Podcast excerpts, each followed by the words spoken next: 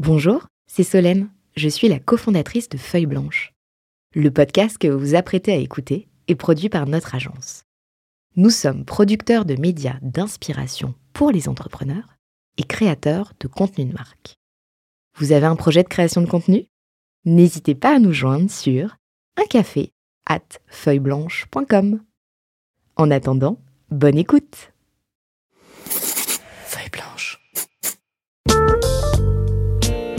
40 nuances de Next. Le Next 40 comme vous ne l'avez jamais entendu, animé par Olivier Mathieu et Thomas Benzazon. Ils sont 40, 40 entrepreneurs, 40 champions de la tech française. Comment sont-ils arrivés là? À quels enjeux font-ils face? Quels sont les ressorts qui les ont forgés? Je suis Thomas Benzazon, cofondateur du Brain Studio Feuille Blanche, et avec mon compère Olivier Mathieu, cofondateur de Price Minister, DG du Fonds 2050, président de The Camp et vice-président de France Digital, nous vous plongeons dans l'univers de ces entrepreneurs d'exception et les coulisses du Next 40. Ils répondront à nos questions, à celles d'invités surprises, tout comme à nos partenaires que sont La Tribune, Madines, France Digital, La French Tech et Neuflis OBC. Vous en voulez plus? Abonnez-vous sur vos plateformes de podcast préférées. N'hésitez pas à nous laisser un commentaire, à nous donner les fameuses 5 étoiles pour ensemble exploser les algorithmes et faire rayonner les entrepreneurs.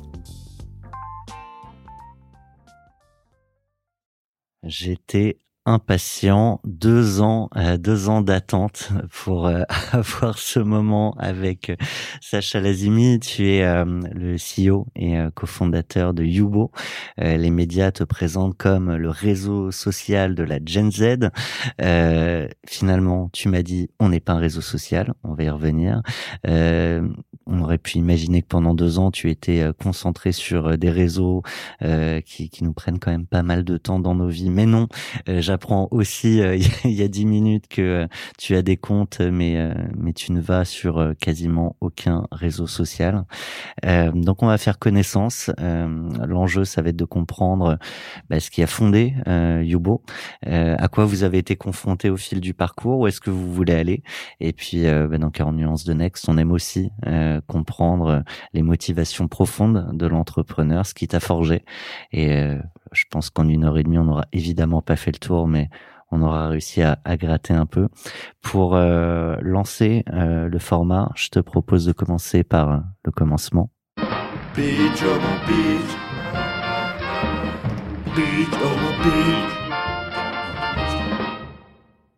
Donc, Yubo n'est pas un réseau social.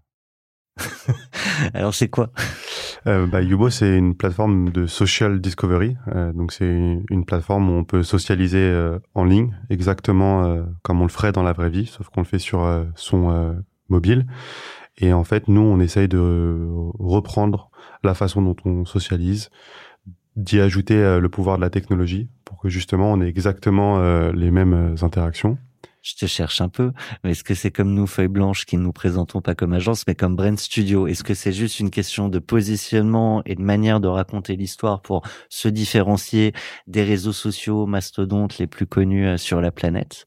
Ou est-ce qu'il y a une nette différence euh, d'approche? Ouais, non, il y, a une nette différence et il y a même une opposition euh, de, de, de, de concepts, euh, tout simplement parce que dans les réseaux sociaux, donc il y a les applications euh, de messagerie où on va discuter de manière privée avec son réseau. Et il y a les applications comme TikTok, Instagram où on va découvrir du contenu avec des feeds où en fait on découvre des influenceurs, des médias et où c'est tourné autour de la performance, du like, des commentaires. et en fait sur Yubo c'est tout à l'opposé. Il n'y a pas de like, il n'y a pas de commentaires, il n'y a pas de partage de contenu on peut pas revoir le, contenu. Tout se passe en direct et tout est tourné autour euh, des interactions en temps réel et des comportements euh, de groupe. Je suis pas la cible. Je crois que c'est plutôt pour les 13-18 ans, 13-24.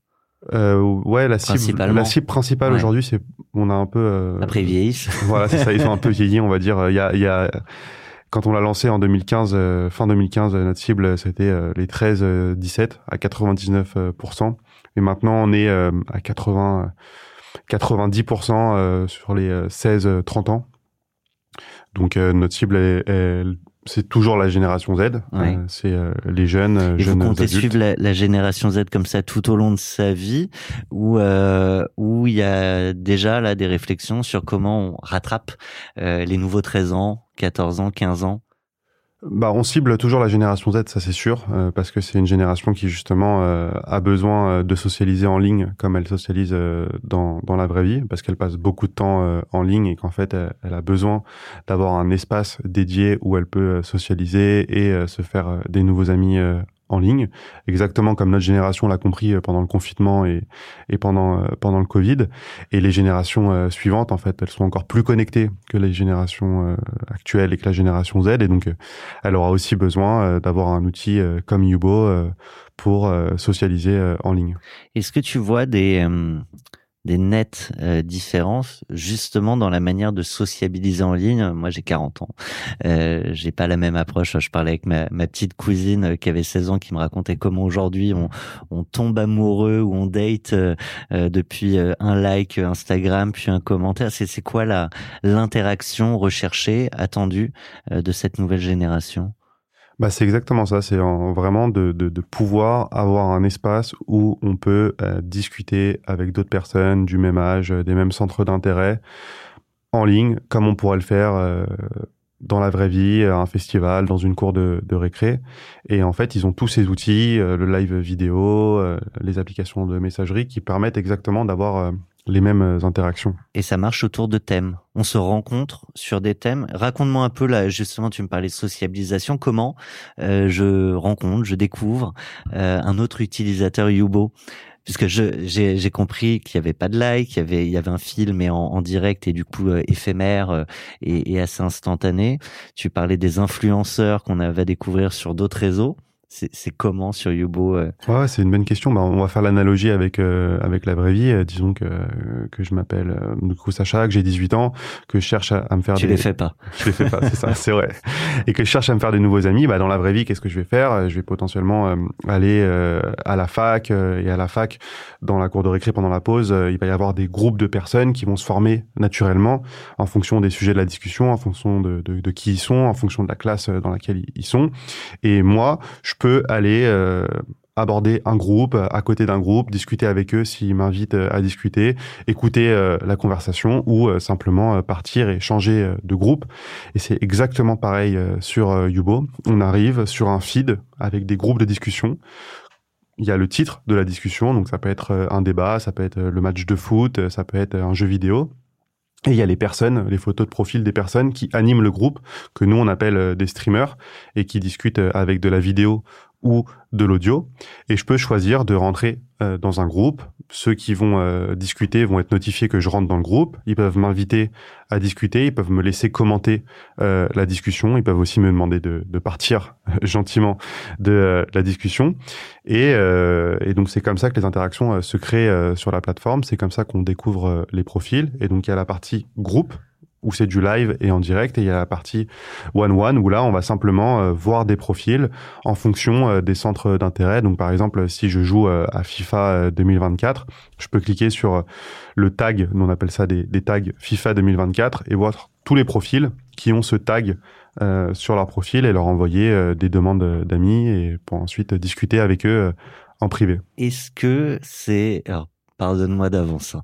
euh, mais un peu le, le caramel de l'époque ou le, oui c'était ça, c'était caramel qu'on avait euh, euh, un peu upgradé, euh, maintenant à mi-chemin entre un Twitch, un, un Clubhouse côté audio. Bah, c'est exactement les mêmes besoins qu'on avait sur les forums il y a 20 ans, il y a 15 ans, sur Caramel, sur AOL chat. ouais. Simplement que nous, c'est pas anonyme. Il euh, n'y a pas d'anonymité sur la plateforme. On a des vrais profils, c'est des vraies personnes et c'est des euh, discussions qui sont euh, éphémères dans le sens où on discute en temps réel avec des personnes. Quand il n'y a plus personne pour discuter, la conversation disparaît, le groupe disparaît, on peut pas le, le, le, revoir. Et ensuite, quand on a des discussions avec les amis qu'on s'est fait sur la plateforme, c'est du privé et on peut discuter avec eux sur sur Yubo, même si nous on n'est pas du tout, encore une fois, une application de messagerie. Donc si on se fait un nouveau ami, un nouvel ami sur la plateforme, il faudra le retrouver ailleurs pour. Euh, voilà, il faudra. On pourra continuer à discuter sur Yubo, mais ça va être un peu limité euh, et dans tous les cas, on. Pourquoi? Bah, on n'a pas toutes les fonctionnalités d'une application de messagerie euh, classique. Euh, comme on va pas s'envoyer des, des, photos, des. Euh, on peut pas. Il n'y a pas de groupe chat. Il y a pas de. On peut pas s'envoyer des vidéos. Il n'y a pas toutes les options possibles. Quoi. On n'a même pas mis encore les, les appels privés sur. Alors qu'on a une technologie de live, mais on, on l'a pas mis en place sur le, le chat. privé. Pourquoi?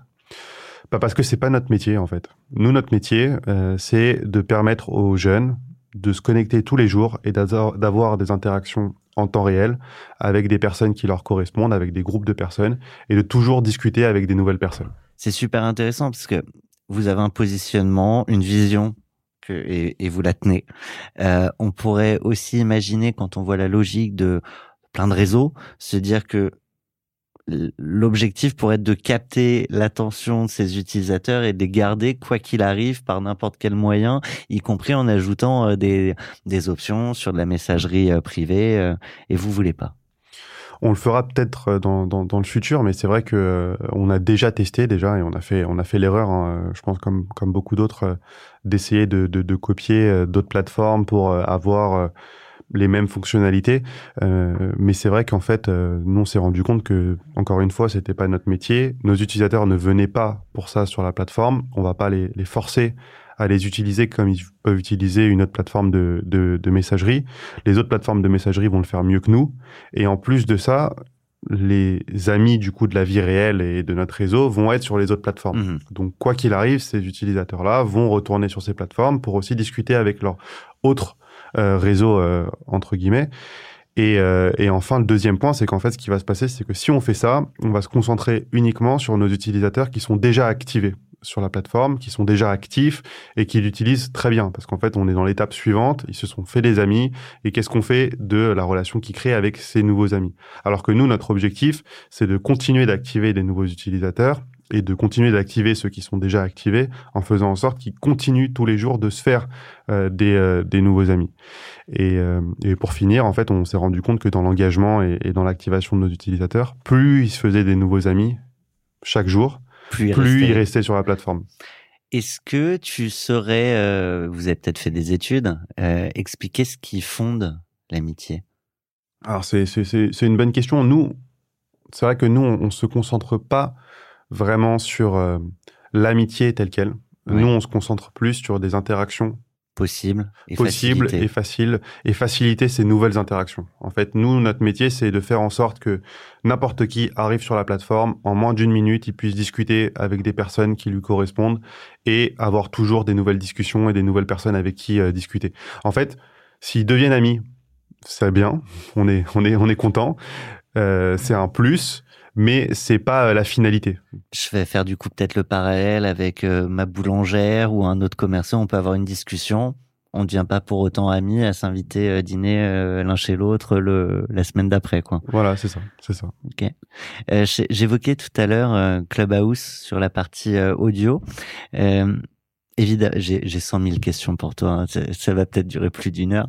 Euh, comment t'expliques la hype du lancement et euh, le déclin, euh, voire euh, la chute sévère ensuite? Bah, La hype du lancement, je l'expliquerai par, entre guillemets, un nouvel usage sur ces plateformes, Twitter, Snapchat, Discord, de, de, groupes de discussion où en fait, nous, on appellerait ça plus... comment dire un talk show, on va dire, en direct, exactement comme on fait un podcast où c'est en direct, on peut avoir nos followers qui posent euh, nos questions euh, en direct. Et donc, je pense que la hype, elle s'est créée autour de ça, autour de cette nouveauté et autour du fait qu'il y ait euh, des influenceurs, des stars qui commencent à l'utiliser et qui le partagent auprès de leur réseau sur, sur Twitter. Et ensuite, le déclin. Et ensuite, le déclin. Alors moi, je l'explique et on l'explique simplement parce qu'en fait, c'est une fonctionnalité qui s'ajoute au réseau actuel. Donc toutes les plateformes l'ont quasiment euh, ajouté ou ont essayé de, de l'ajouter, euh, comme Spotify, euh, Discord, Instagram, ont aussi ajouté ces, ces, ces, groupes de discussion audio. Ce qui fait qu'en fait, bah, quand on est une plateforme et qu'on a des followers, plus de followers sur Instagram que sur Twitter, X et Clubhouse, bah on va aller sur Instagram pour euh, pour le faire.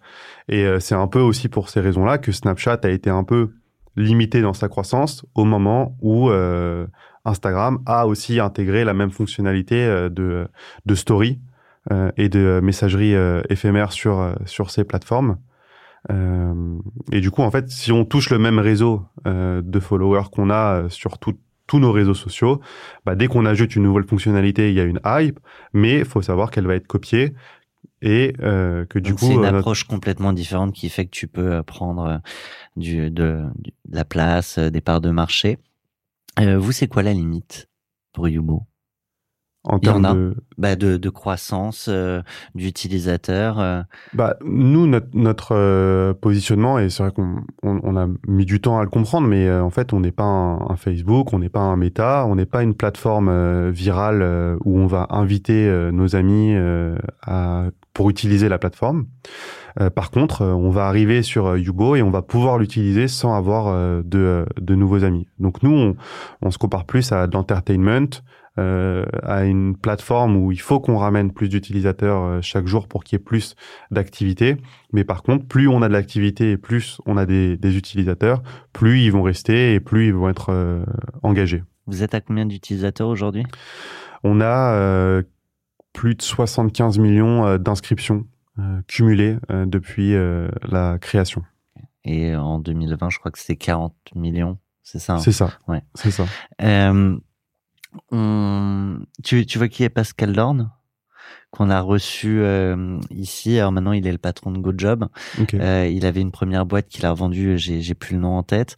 Euh, il bossait pour les applis mobiles de Facebook, Twitter déjà à l'époque. Il s'est dit, j'ai toutes les datas utilisateurs, je vais lancer mon réseau social. et il a bah, il a au bout de deux ans et, euh, et après beaucoup euh, de milliers millions euh, d'euros investis décidé d'arrêter les frais. Lui d'expliquer ça sur un positionnement et une différenciation qui n'était pas tangible perceptible. Du coup ça même je fais ma transition comme ça mais on a une question notre partenaire Madines sur sur les débuts. Et les débuts du Yubo mais du coup qui est euh, universel euh, dans le B2C et l'approche du marché B2C. Je te propose de les écouter. Vous avez un message. Bonjour Sacha, bravo pour l'aventure Yubo. Je serais très curieux d'avoir tes conseils en matière de lancement d'applications B2C, grand public. Comment as-tu préparé ton lancement et quels sont les outils que tu as pu utiliser et que tu recommanderais? C'était une question d'Étienne Portet, un des deux cofondateurs. Ok, bah, c'est une très bonne, euh, très bonne question. Euh, moi, je dirais le plus important, c'est surtout euh, la méthode pour lancer une plateforme B2C. Et donc, avant de lancer Yubo, nous, on a lancé deux autres plateformes qui n'ont pas marché. et je dirais que c'est parce que les deux précédentes plateformes, on était parti d'idées qu'on avait et qu'on trouvait bonnes et que nos, notre réseau trouvait bonne, euh, mais qui euh, ne trouvait pas du tout d'usage auprès du, du, grand public et qui correspondait pas du tout à un, à un besoin. Et quand on a lancé euh, Yubo, déjà, euh, on savait pas du tout qu'on allait en arriver là. On connaissait pas du tout euh, notre cible. on savait simplement qu'il y avait un phénomène qui existe encore aujourd'hui, qui est que des millions de personnes partagent publiquement leur pseudo sur les différentes plateformes sociales pour avoir plus de followers, plus euh, d'amis. Et, euh, et, du coup, nous, au début, Yubo, c'était une plateforme pour se faire des nouveaux amis sur euh, Snapchat. Et tout ça pour dire qu'en fait, la méthode, c'est vraiment de partir d'un besoin, d'un problème, et ensuite d'être capable de résoudre ce problème, de résoudre ou de comprendre ce besoin, et d'être très rapide dans l'itération pour justement alors justement, point 1, euh, la méthode, euh, c'est euh, comprendre un problème et d'avoir le produit qui, qui répond. et après, tu parlais de d'itération et, et, de mise en place. C'est-à-dire C'est-à-dire bah, être capable de... Parce que moi, je connais beaucoup de produits super qui trouvent pas de marché, donc... Ouais, ouais. Bah, l'itération, c'est simplement avoir une, une méthodologie de, de, de test euh, qui permet de répondre à ces questions et à ces hypothèses euh, le plus rapidement euh, possible. Donc, par exemple, nous, quand on a lancé la plateforme Yubo, au début, c'était une plateforme pour simplement se trouver des pseudos Snapchat. Nos hypothèses, c'était est-ce que les gens partagent leur pseudo Snapchat pour devenir des influenceurs et avoir plus de followers, pour suivre des influenceurs ou, des médias, pour discuter euh, tout simplement avec euh, des personnes. Donc on avait ces trois hypothèses et quand on a lancé la plateforme, on s'est rendu compte que nos utilisateurs choisissaient euh, les profils spécifiquement qu'ils allaient ajouter euh, sur Snapchat ou à qui ils allaient partager leur, euh, leur pseudonyme. Euh, donc déjà la réponse d'influenceur, elle était, on l'a on l'a enlevé. Puis on a ajouté un chat sur sur la plateforme et les gens ont commencé à discuter sur Yubo après avoir créé une une amitié. Et, et donc là on a répondu aussi à une autre question qui était qu'en fait ils étaient là pour discuter. Et ensuite on s'est dit ok qu'est-ce qu'on peut faire encore de mieux pour démultiplier euh, la discovery et faire qu'ils discutent avec encore plus de personnes. Et là, on a lancé euh, les, euh, les lives. Là, on parle d'utilisateurs qui sont sur la plateforme et comment on va leur donner envie d'y rester, de revenir, etc. Comment on fait passer un utilisateur lambda qui ne vous connaît pas à tiens, je vais aller voir Yubo, je vais aller dessus et après effectivement, il a compris que ça peut ça peut lui servir et il va l'utiliser.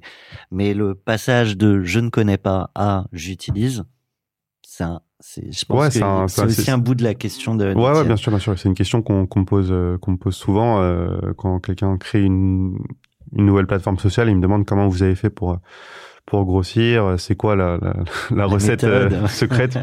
Alors déjà, il n'y a, pas de, de, de, de recette secrète. Euh, on n'a pas de d'outils magiques pour pour grossir une plateforme ou, ou, ou commencer une plateforme sociale. Je dirais que notre première euh, plateforme qu'on a lancée, qui n'a pas marché, euh, c'était une plateforme dédiée euh, pour les étudiants. Du coup, ce qu'on a fait, c'est qu'on a distribué des flyers à la sortie des, des universités.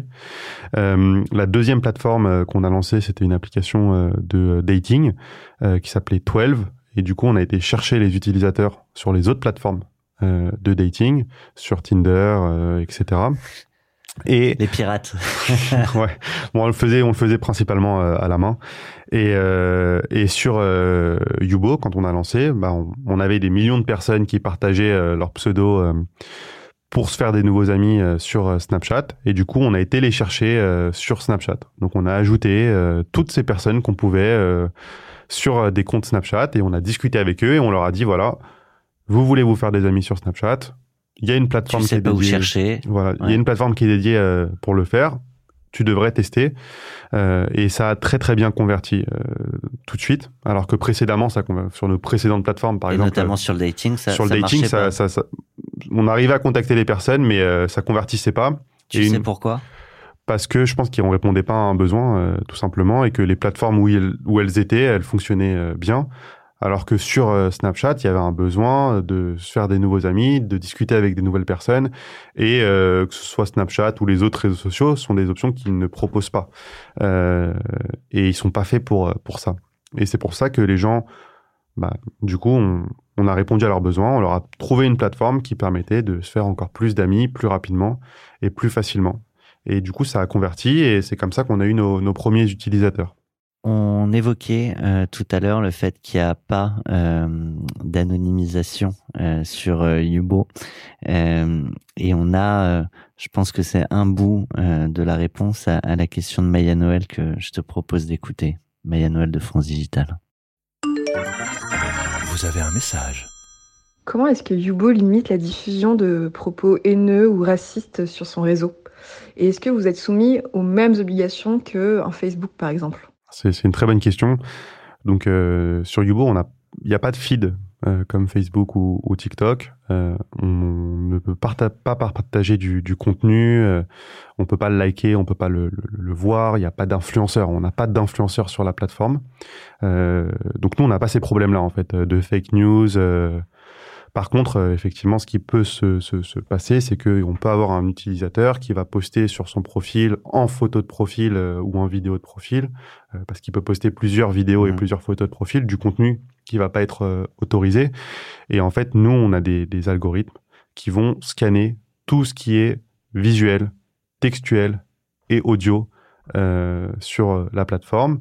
Et on a aussi des modérateurs humains qui vont justement analyser tout ce qui a été euh, supprimé automatiquement ou signalé euh, par euh, notre communauté. Et, et pour revenir sur l'anonymisation, nous, on est, on est contre. et on, chaque utilisateur qui s'inscrit sur la plateforme, il va passer par un process de vérification d'âge, d'estimation d'âge, et il va être obligé d'avoir. C'est quoi estimation d'âge? On va euh, à l'inscription, euh, tout le monde passe par cette étape. on va scanner le visage de la personne et estimer son âge à, l'aide d'une technologie qui s'appelle Yoti, avec qui on travaille depuis. C'est juste à combien de pourcents, tu, tu sais ou? En fait, il y a une estimation euh, d'âge qui est juste euh, qui donne une estimation d'âge euh, entre par exemple 18 et 20 ans. donc, qui va donner une une, une estimation d'âge par rapport à... Oui, c'est des fourchettes. C'est des fourchettes, voilà, exactement. C'est le mot que je cherchais. C'est des fourchettes d'âge. Et en général, ces fourchettes d'âge, elles sont précises à 99% en fonction des, des différents groupes d'âge. Et à côté de ça, vous avez aussi euh, le check d'une carte d'identité, par exemple. C'est ça. Bah, du coup, Et pourquoi cumuler les deux? Tu pourrais dire qu'avec une carte d'identité, ça suffit? Je comprends que non. En fait, déjà, premièrement, surtout chez les jeunes, euh, il y a 20% de jeunes euh, en Angleterre, aux États-Unis, qui n'ont pas de carte d'identité. Donc ça déjà c'est un premier point qu'il va falloir euh, résoudre parce que nous notre majeure partie de nos utilisateurs ils sont aux États-Unis et en Angleterre. Et le deuxième point c'est qu'en fait nous on demande pas à 100% de nos utilisateurs leur carte d'identité. En fait on a plusieurs étapes, plusieurs checks. Donc dans toute sa vie d'utilisateur sur Yubo, nous on analyse le comportement pour le modérer si jamais ça dérive. Et du coup on va à l'inscription vérifier, on va estimer l'âge de nos utilisateurs confirmer que ça correspond bien à la bonne date de naissance qui a été donnée. Si c'est bon, on peut utiliser la plateforme et euh, si on n'a pas de signalement euh, au cours de son activité euh, en tant que âge qui est pas bon ou compte faux ou fake, là on peut utiliser la, plateforme. Si on a un signalement pour fake à compte, on va bloquer le, le, compte après des analyses et une investigation mhm. par nos modérateurs humains.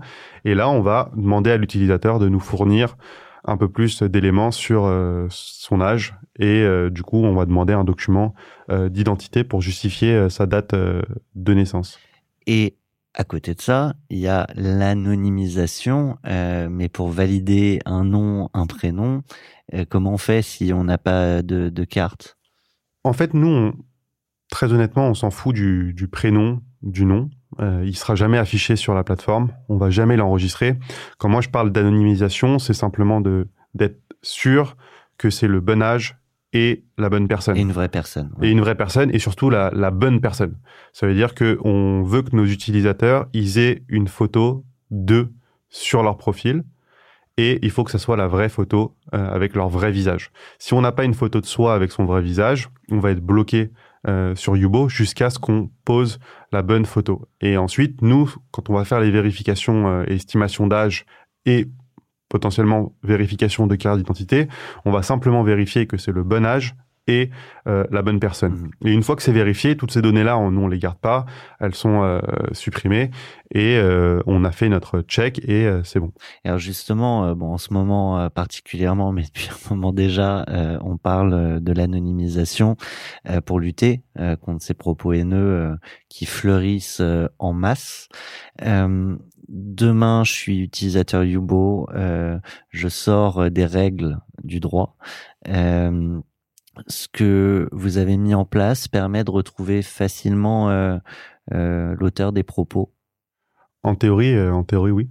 en théorie, nous, si on a un enregistrement de ce qui s'est passé, un screenshot, on a un signalement et qu'on a le profil de l'utilisateur, du coup, on a au moins la tête de la personne qui est derrière son, son, son, mmh. son téléphone et on est capable euh, de donner les éléments euh, nécessaires euh, à une demande judiciaire s'il y a un problème ou à le faire aussi proactivement en fonction de ce que vous observez, de ce qu'on observe. Vous voyez une montée de, de ce type de, de, de propos haineux, diffamatoires? Euh, ça dépend des événements euh, de, de, de, ce qui se passe en, en temps réel. C'est vrai que en ce moment, on a, on a eu une, une légère montée euh, de propos euh, antisémites ou sur la plateforme que nous on, on, on modère on modère du coup assez fermement et, et quand ça arrive, bah, on va dénoncer les personnes auprès de, de, la police pour qu'ils agissent rapidement et on va aussi bien entendu les, les bloquer sur, sur Yubo. On a euh, beaucoup de prises de parole euh, récemment de Thierry Breton euh, pour l'Europe autour du Digital Social Act. quel impact ça a eu sur vous Quel regard vous portez sur la réelle capacité ou non de, l'Europe à peser, notamment sur les mastodontes des réseaux sociaux? Nous, on pense que c'est très bien. Euh, on accueille ça à, bras ouverts. Euh, pour la première raison, c'est qu'en fait, on, fait déjà tout ça sur euh, sur Yubo. C'est déjà des choses qui sont en place. Nous, la vérification d'identité, on, on l'a mis en place depuis 2019. Euh, et, et, la modération proactive de tous les contenus euh, qui existe sur Yubo, euh, c'est en place depuis la création de, de, de, la plateforme. Et en fait, on, on pense qu'il y a un réel besoin de réguler euh, Internet et que c'est très important de, de, le faire et on lutte pour justement qu'il y ait une régulation dans le monde entier, pas seulement en Europe, mais aussi aux États-Unis et dans le reste du monde. Déjà parce que nous on le fait, donc on aimerait bien que tout le monde le fasse. Mmh. D'un point de vue euh, de business, euh, c'est quand même, euh, c'est sûr que c'est un peu ça contraignant. de jouer à armes égales. Voilà, exactement. Et après, on pense que ça permettra justement de d'avoir un meilleur engagement sur les plateformes, sur Internet et d'avoir une utilisation qui est qui est plus saine. On s'appelle pas 40 nuances de Next pour rien. On apprécie la nuance. Euh, j'ai un combat mais sans les réponses donc je vais je vais je vais me servir de toi euh, pour essayer de trouver peut-être des des solutions. Euh, mais le sujet des algorithmes et euh, et on sait à quel point aujourd'hui on est poussé à ne lire, à entendre ou à voir que des contenus qui vont plutôt dans le sens de nos certitudes et du coup qui excluent petit à petit le, le fait de faire face à des propos qui seraient différents, des points de vue euh, qui seraient plus nuancés, enfin en tout cas qui nous permettraient peut-être d'être plus nuancés dans nos réflexions. Euh, Qu'est-ce que tu as à dire sur la place des algorithmes? Est-ce que elle doit être limitée? Euh, Est-ce qu'il faut une part de non-algorithme sur euh, les fils d'actualité, par exemple? Et j'ai cru comprendre que bah, vous, euh, les algorithmes, vous avez décidé que non. Alors sur les algorithmes, nous on a décidé qu'on les utilisait pour euh, protéger nos utilisateurs et euh, d'une manière assez euh, simple. Est-ce qu'on garde ce contenu Est-ce qu'on le, le garde pas? C'est vrai que sur la recommandation, je dirais pas qu'on a dit non, mais je dirais qu'on n'a pas les ressources au sein de l'équipe pour créer des, des, outils de recommandation très puissants. Et enfin, je dirais que pour nous, la recommandation, en tout cas dans la discovery, c'est ce qui permet d'ajouter on va dire, d'améliorer l'expérience, on va dire, de peut-être 10% euh, ou 20% de ce qu'on fait aujourd'hui. Mais en fait, nous, ce qu'on se rend compte, c'est que de manière très simple, si on présente les personnes qui ont les mêmes centres d'intérêt qui sont en ligne, du coup, l'usage euh, va vraiment euh, mieux marcher et que plus on filtre avec des outils, moins il y a de personnes et moins il y a d'engagement. Donc c'est pour ça qu'on qu'on bosse pas sur la recommandation algorithmique pour le pour le moment parce que ça m'amène à, deux réflexions. Euh, si on parle de dating, euh, comme euh, c'est un sujet que, que tu as traité, on, si on regarde toutes les personnes dont on a pu tomber amoureux dans, dans notre vie, elles répondent pas à des critères spécifiques. on se rend souvent compte bah, que c'est pas parce que tu as fait euh, telle école ou que tu fais euh, tel sport euh, que tu vas être l'homme ou la femme de, de ma vie. Et du coup, dans ces recos de centres d'intérêt, quelle part on laisse à, à la découverte totale? Bah, Sur Yubo, en fait, nous, on laisse le choix à nos utilisateurs. Et en fait, les, centres d'intérêt, c'est vraiment, euh, c'est pas un centre d'intérêt où on va dire euh, j'aime le basketball ou j'aime le sport ou euh, je suis sportif en fait. Nous sur Yubo, c'est par exemple, euh, on va demander à nos utilisateurs d'ajouter les, les, séries qu'ils regardent, les jeux vidéo auxquels ils jouent, la musique, l'artiste qu'ils écoutent en ce moment. Et c'est par rapport à cet artiste. C'est plutôt des thèmes de discussion sur lesquels on est en ce moment, ben, effectivement, comme euh, dans la cour de, de récré ou, à, ou à la machine à, café. Exactement. Et donc, en fait, nous, c'est cette différence qu'on a fait parce que exactement comme dans, dans le dating ou dans les amitiés, et dans l'amitié, en fait, on se rend compte qu'on est amis avec des personnes qui font des sports différents, qui jouent à des jeux vidéo différents, qui regardent des séries différentes, qui écoutent des musiques différentes. C'est comme ça qu'on découvre. C'est comme ça qu'on découvre, exactement. Et donc, nous, notre but, c'est de présenter le plus de personnes avec euh, le plus de différences pour que justement nos utilisateurs puissent euh, grandir avec euh, une pluralité de, de, profils et une différence de, de, profils et de personnes qui vont leur permettre justement de, de grandir. Et d'ailleurs, nous, notre, notre mission à Yubo, c'est Empower Youth to discover and belong. Donc discover par rapport au fait de découvrir tous les jours des nouvelles personnes et, belong dans le sens appartenir, dans le sens de grandir soi-même grâce aux personnes qu'on a euh, qu'on a rencontrées. Très proche de la vraie vie. C'est ça, exactement. Euh, il y a un sujet euh, sur lequel on fera pas l'impasse, c'est le business model. comment Yubo gagne de l'argent? Euh, Yubo gagne de l'argent alors du coup depuis euh, début 2019. Euh, donc on n'a on a pas monétisé la plateforme euh, pendant quasiment 3-4 ans. Et on a commencé à monétiser avec des options payantes et des abonnements. Donc plus comme un modèle de jeu vidéo ou de gaming. Freemium, quoi. Ouais. Voilà, un modèle freemium. Et ça a très bien marché très rapidement. Et ça marche toujours très bien. C'est, je vois bien tu payes des features supplémentaires euh, de quel ordre? C'est des features pour euh, améliorer son expérience sur la plateforme. Donc nos utilisateurs, ils viennent pour avoir des interactions euh, en temps réel. Du coup, on va payer pour avoir encore plus d'interactions plus rapidement sur la plateforme. Et c'est des options qui vont jamais limiter l'usage de nos utilisateurs. En fait, c'est assez marrant, mais quand on, a testé, ça marchait pas du tout. Donc, on a testé de limiter le nombre d'amis qu'on pouvait se faire, le nombre de personnes à qui on pouvait parler. Et là, directement, ça, ça plombait euh, tous nos chiffres euh, d'engagement. Par contre, quand on ajoute des fonctionnalités qu'on appelle nous des, des powers, euh, ça, on donne des pouvoirs à nos utilisateurs pour avoir une meilleure expérience.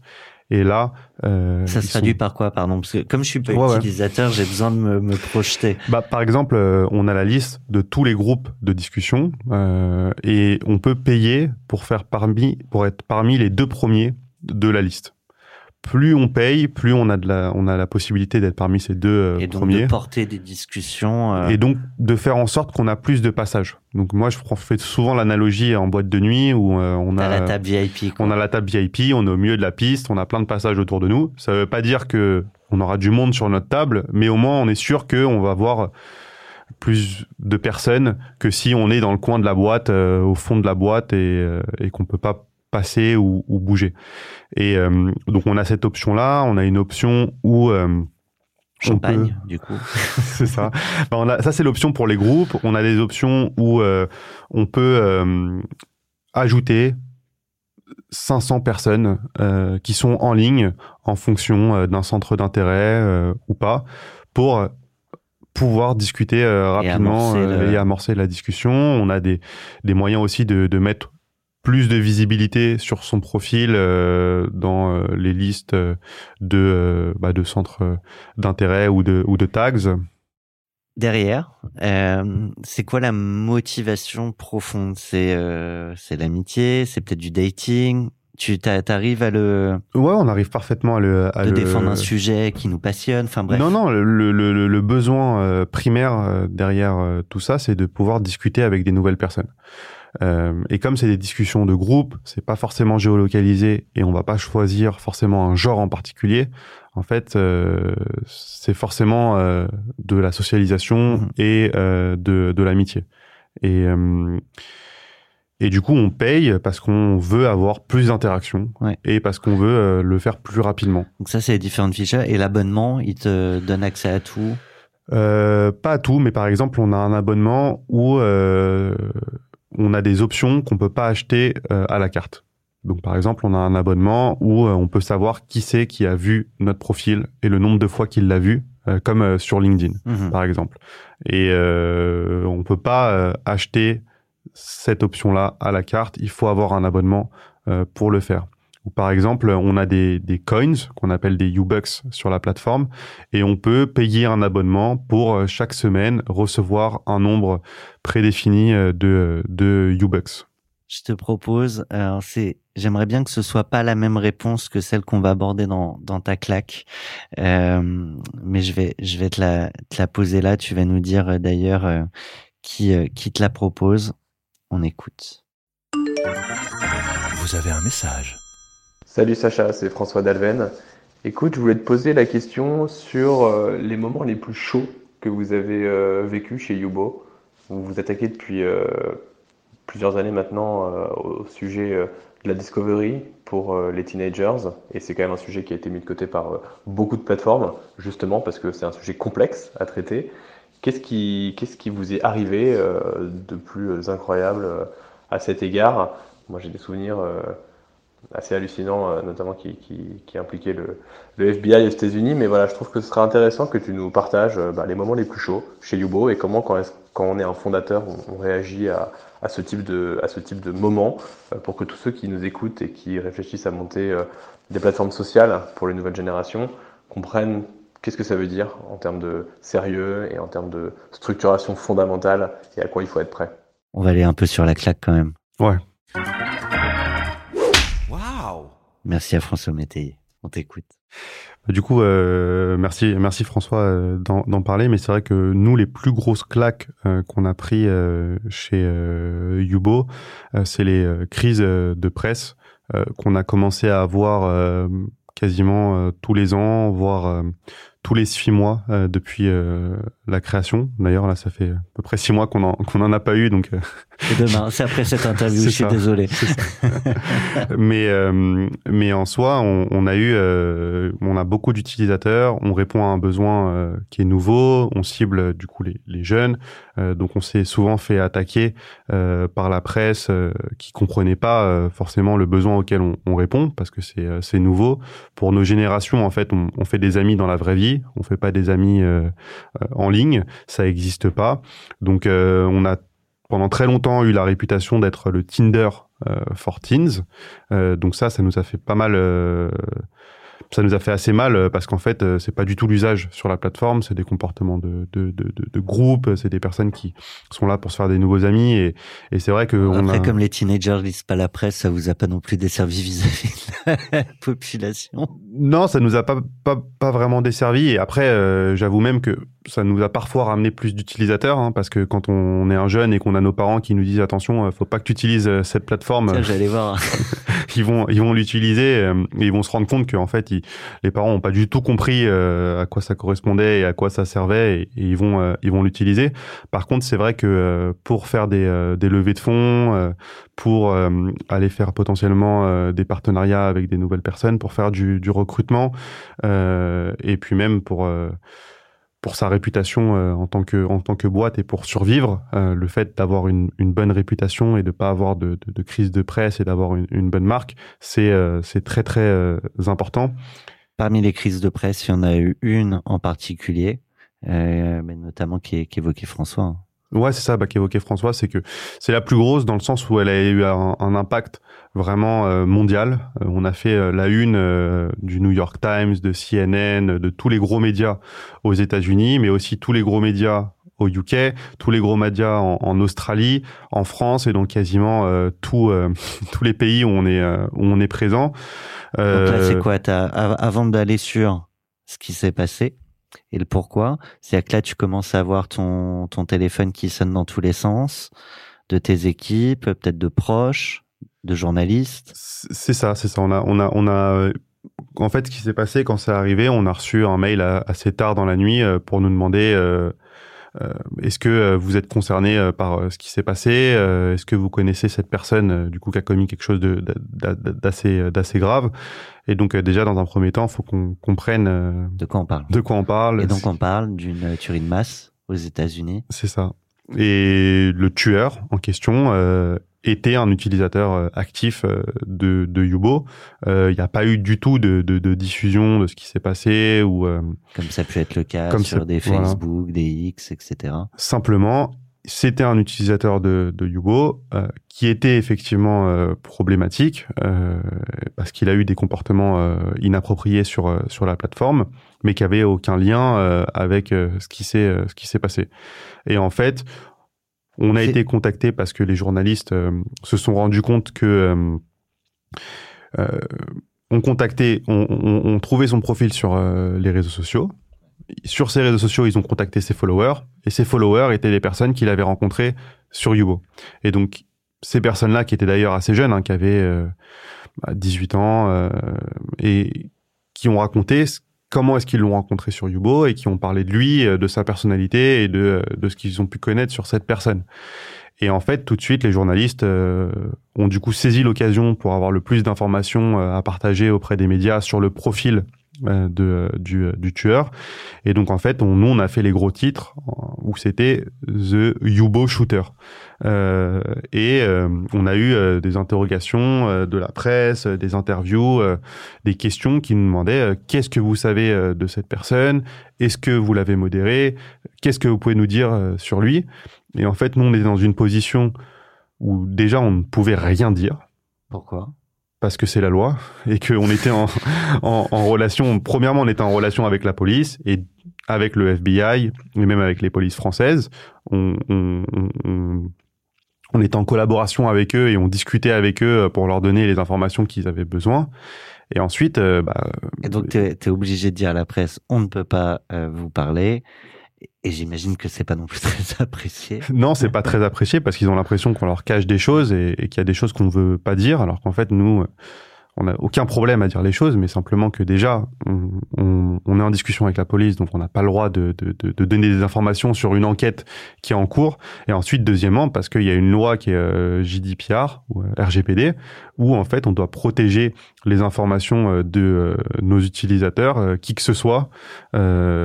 et sauf sur demande de la justice. Sauf sur demande de la justice, mais dans ce cas-là, on donne ces informations à la justice. À la justice. On va pas la donner au, au, grand public, ce qui est un peu différent potentiellement euh, aux États-Unis ou en Angleterre, où parfois les plateformes vont donner des informations euh, personnelles euh, de certaines personnes et vont les partager à la presse sans, sans problème. Donc, il y a ce, tsunami médiatique qui arrive. Déjà, perso, comment tu le gères?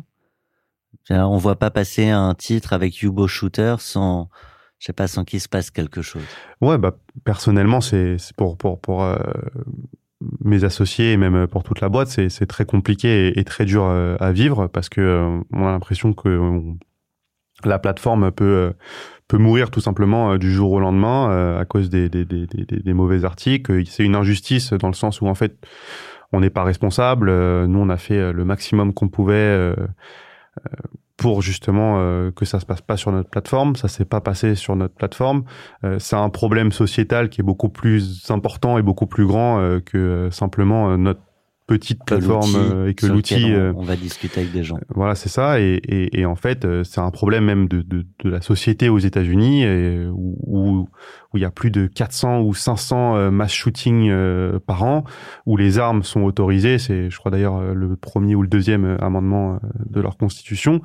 Et donc, en fait, c'est un problème de, de, de, société. Et nous, on se retrouve au milieu de, de de ça.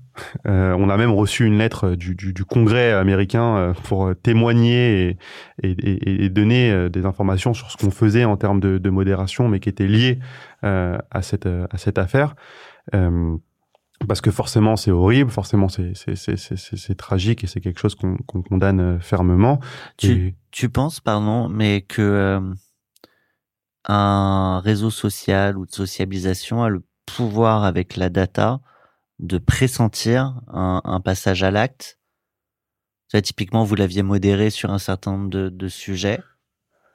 Nous, on l'avait modéré. C'est d'ailleurs la seule chose que je peux dire, c'est qu'on a, on a, il y a eu des actions de modération qui ont été faites sur son profil, euh, plusieurs, euh, et euh, voilà, c'est la seule chose que, que je peux dire. Et pour lui spécifiquement, on n'aurait pas pu pressentir quoi que ce soit avec les outils qu'on avait à l'époque pour le faire.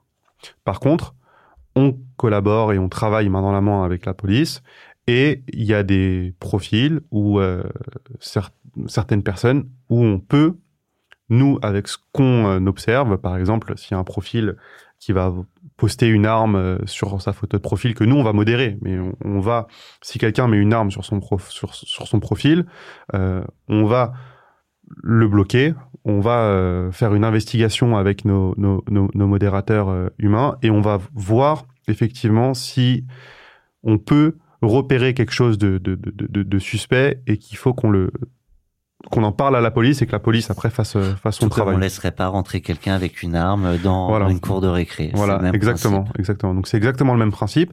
Et donc effectivement, oui, ça nous est arrivé euh, et on nous l'a dit, la police nous l'a dit, euh, nous a remercié parce que on a on, a euh, vraiment euh, effectivement euh, euh, fait un, un, un bon signalement, on va dire. Ce genre d'événement, tu le disais à peu près tous les six mois, un an. Euh, à un moment, ça forge une carapace, ça euh, réorganise peut-être euh, soit le produit, soit l'équipe. Ouais, ouais, ouais, c'est ça, ça. Bah, nous, du coup, on a une méthode euh, assez. Euh, on commence à être bon, on va dire, en, en crise de presse. du coup, on a, on a un petit groupe de maximum trois personnes, quatre personnes euh, qui vont être impliquées euh, dans, dans, dans, la crise, avec euh, des conseils qui sont du coup nos, nos agences de presse en question dans le pays en question.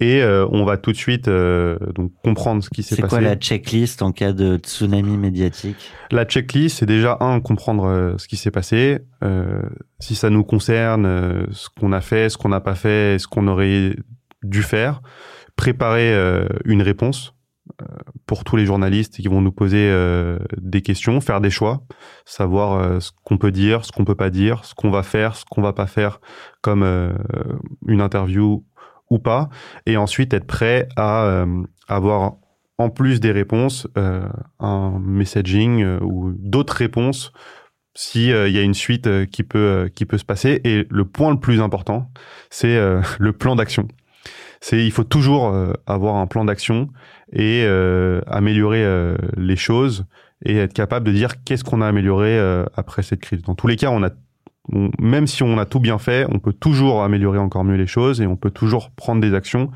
Et le plus important, c'est d'être capable d'expliquer ce qui a été faire ou ce qu'on a fait. Ce qu'on a fait, ce qu'on va faire et ce qui va être mis en place suite à cette crise.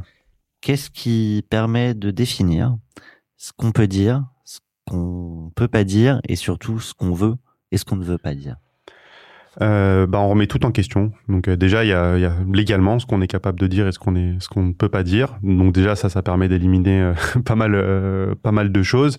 Et ensuite, deuxièmement, on va réfléchir aux, impacts de ce que ça peut engendrer. Si on dit ça, des questions que ça peut engendrer, et on va par élimination et par priorisation se dire ok, ça on va le dire, ça on va pas le dire, ça on peut le dire, ça on peut pas le dire, et ensuite on fait une liste. Et en général, on essaye d'avoir une liste de tout ce qui pourrait être posé comme question avec des réponses et de tout ce qu'on pourrait avoir euh, ou imaginer euh, par la suite. Sans rentrer dans chaque événement euh, médiatique, mais donc il y a eu cette tuerie de masse, c'est quoi les autres thèmes on a eu. Euh... c'est pas pour remuer. Le non, non, non, non, hein, c'est pas pour remuer, mais euh, mais donc du coup, on a eu ça où là vraiment pour le coup, c'est quelque chose d'assez euh, atypique. Après, euh, il peut y avoir des cas de de harcèlement, des cas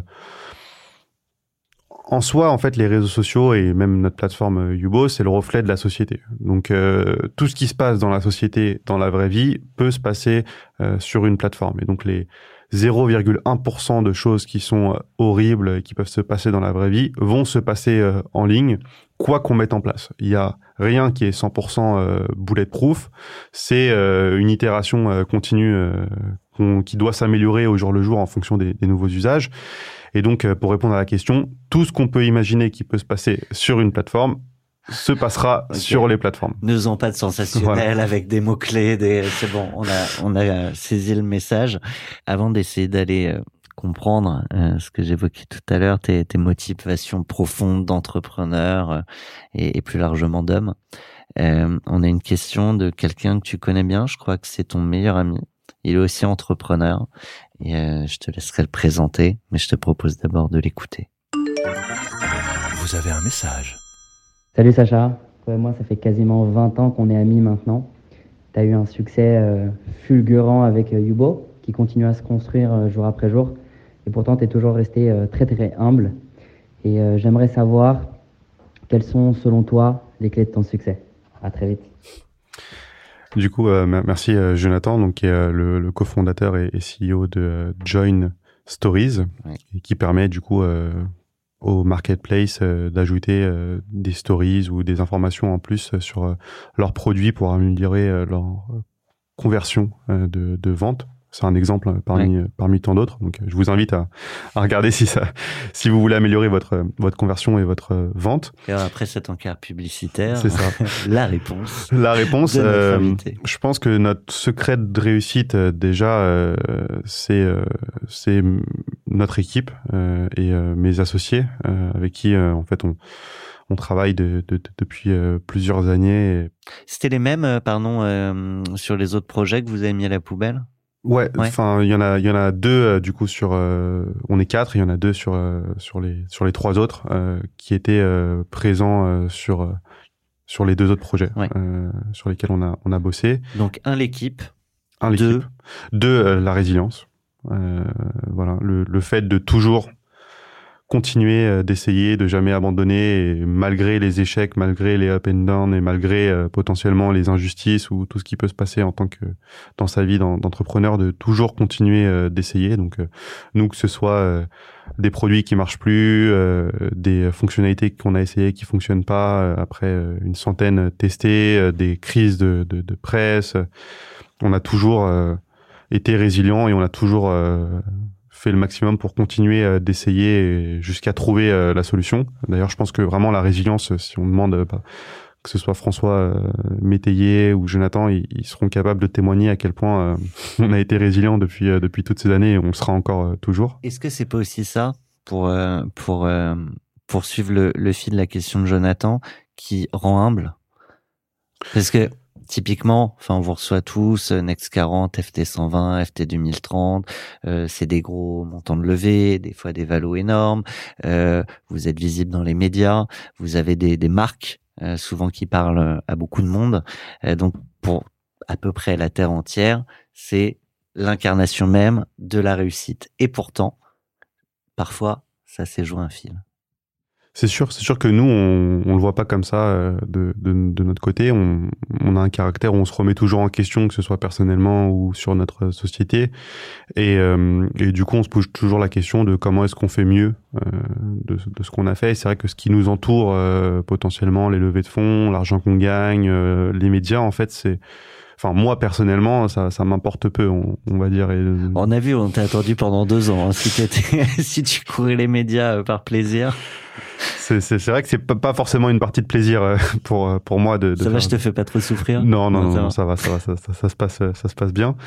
Euh, mais euh, mais c'est vrai que pour nous c'est pas quelque chose qui est, qui est important. En fait, ce qui est important, c'est que notre société fonctionne, qu'on réponde à un besoin et qu'on arrive à, à toucher le plus de de de, de, personnes le plus possible. Et donc si ça a un impact sur cette partie-là, là ça va nous importer. Mais sinon, en tout cas, moi ça me ça m'importe pas. Ça m'amène à une question. Euh, notre partenaire euh, Neuflis OBC et euh, sa directrice du développement euh, Valérie Spies euh, pour aller chercher justement le, le, fond du pourquoi tu fais tout ça. Vous avez un message. Bonjour Sacha. Quel parcours incroyable. En moins de dix ans, vous avez imposé votre plateforme, Yubo, dans le paysage des réseaux sociaux et conquis des millions de jeunes à travers le monde. Il faut énormément de courage, d'audace pour faire sa place aux côtés de mastodontes comme Facebook ou, Instagram. Quels sont vos moteurs Quels sont les moteurs donc, qui vous animent pour entreprendre et vous mesurer face à ces géants euh, des réseaux sociaux? Ce qui t'anime à entreprendre, parce que c'était pas le premier projet. Certains se découragent après euh, un raté, c'est pas ton cas. Ouais, c'est vrai, c'est vrai. Bah, ce qui nous anime, c'est euh, notre mission, du coup, euh, avec mes associés, c'est d'améliorer la façon dont les gens se connectent et interagissent en ligne. D'ailleurs, euh, tous les produits qu'on a faits, ils étaient liés à cette mission-là et, et Ubos, c'est simplement l'itération de, de, de, tout ce qu'on a pu faire depuis plus de plus de dix ans maintenant.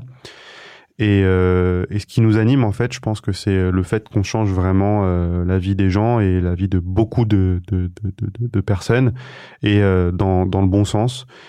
Et du coup, tant qu'on arrive à faire ça et, et, et à, améliorer la vie des gens et améliorer la, la vie de millions de personnes, bah, ça nous pousse à continuer et à ne pas s'arrêter on n'est pas entrepreneur, on le devient.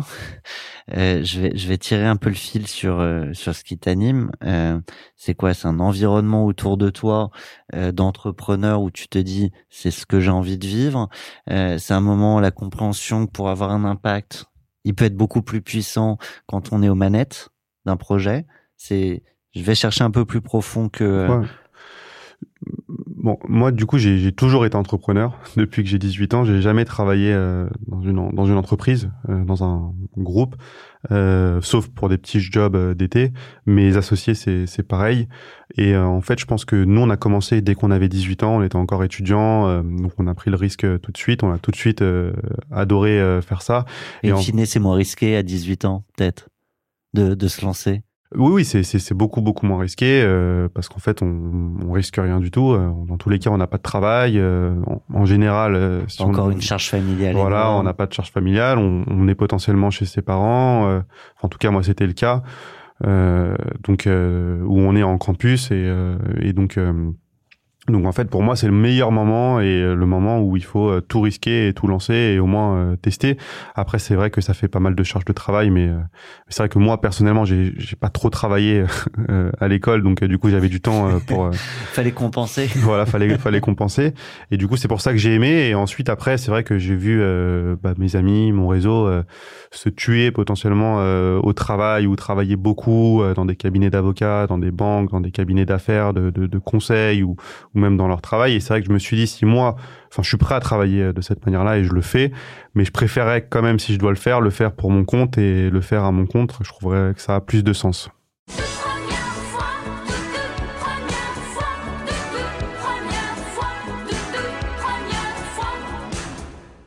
La première fois où, tu as compris l'importance du travail?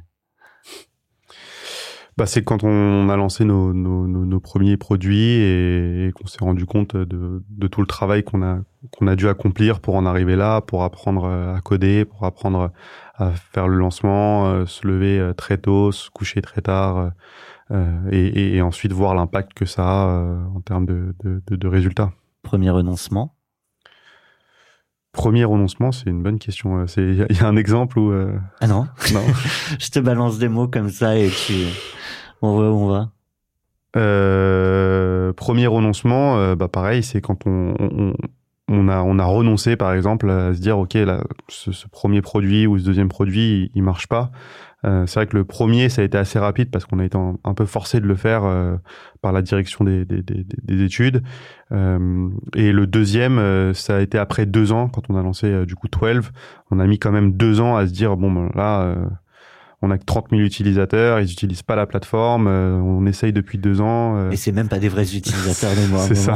Donc au bout d'un moment, on s'est dit, il faut, faut, vraiment qu'on qu'on arrête, mais euh, on s'accrochait quand même à se dire, mais non, mais ça va marcher au bout d'un moment, on va comprendre pourquoi ça marche pas. Et en fait, je pense qu'il faut pas forcer les choses. il faut tester, ça marche, ça marche pas, c'est pas grave, mais mais ensuite, il faut savoir s'arrêter et savoir quoi faire après, quoi. On a parlé tout à l'heure euh, d'humilité. Ça n'empêche pas peut-être d'avoir un premier ego trip. Ouais. ouais. Mais alors lequel? C'est vrai que c'est des questions difficiles. Euh, je sais pas si j'ai si euh, euh, si je pense que le, le un des ego trips qu'on a eu récemment, c'est qu'on s'est rendu compte euh, qu'on a accumulé plus de, de 100 millions d'euros de, de chiffre d'affaires depuis qu'on a lancé la, la monétisation et c'est vrai qu'on l'a un peu célébré au sein de la société parce que c'est quand même un, un, un, un, gros, palier, hein. un palier, ouais, c'est un gros, un gros chiffre. Et, euh, et du coup, ça montre aussi euh, toute la valeur qu'on qu'on crée, le fait qu'on ait des, des millions d'utilisateurs qui utilisent euh, Yubo, c'est ça, ça, ça, ça, vaut quelque chose et, euh, et ça rapporte du coup de, de, de, de l'argent et ça, et ça a beaucoup de, de valeur. Après les premiers et les derniers, dernière nuit blanche Dernière euh, nuit blanche, euh, bah, je pense que c'était euh, c'était par rapport à la une des dernières crises de presse qu'on qu'on a eu il y a avant l'été, je pense. C'est toujours lié à la boîte? Les crises de presse? Non, les, nuits blanches. principalement, ouais, c'est principalement lié à la boîte. Ouais. T'as un message là-dessus pour ceux qui perçoivent peut-être pas la charge mentale qu'il peut y avoir derrière? Bah, le message, c'est qu'ils s'ils veulent le, le, voir, il, faudrait essayer justement de, de, de, de, le faire. Mais c'est vrai que la différence quand on est entrepreneur ou euh, en tout cas à, notre à notre stade, c'est qu'en fait on on coupe quasiment euh, jamais et, euh, et c'est très compliqué de, de, de, couper.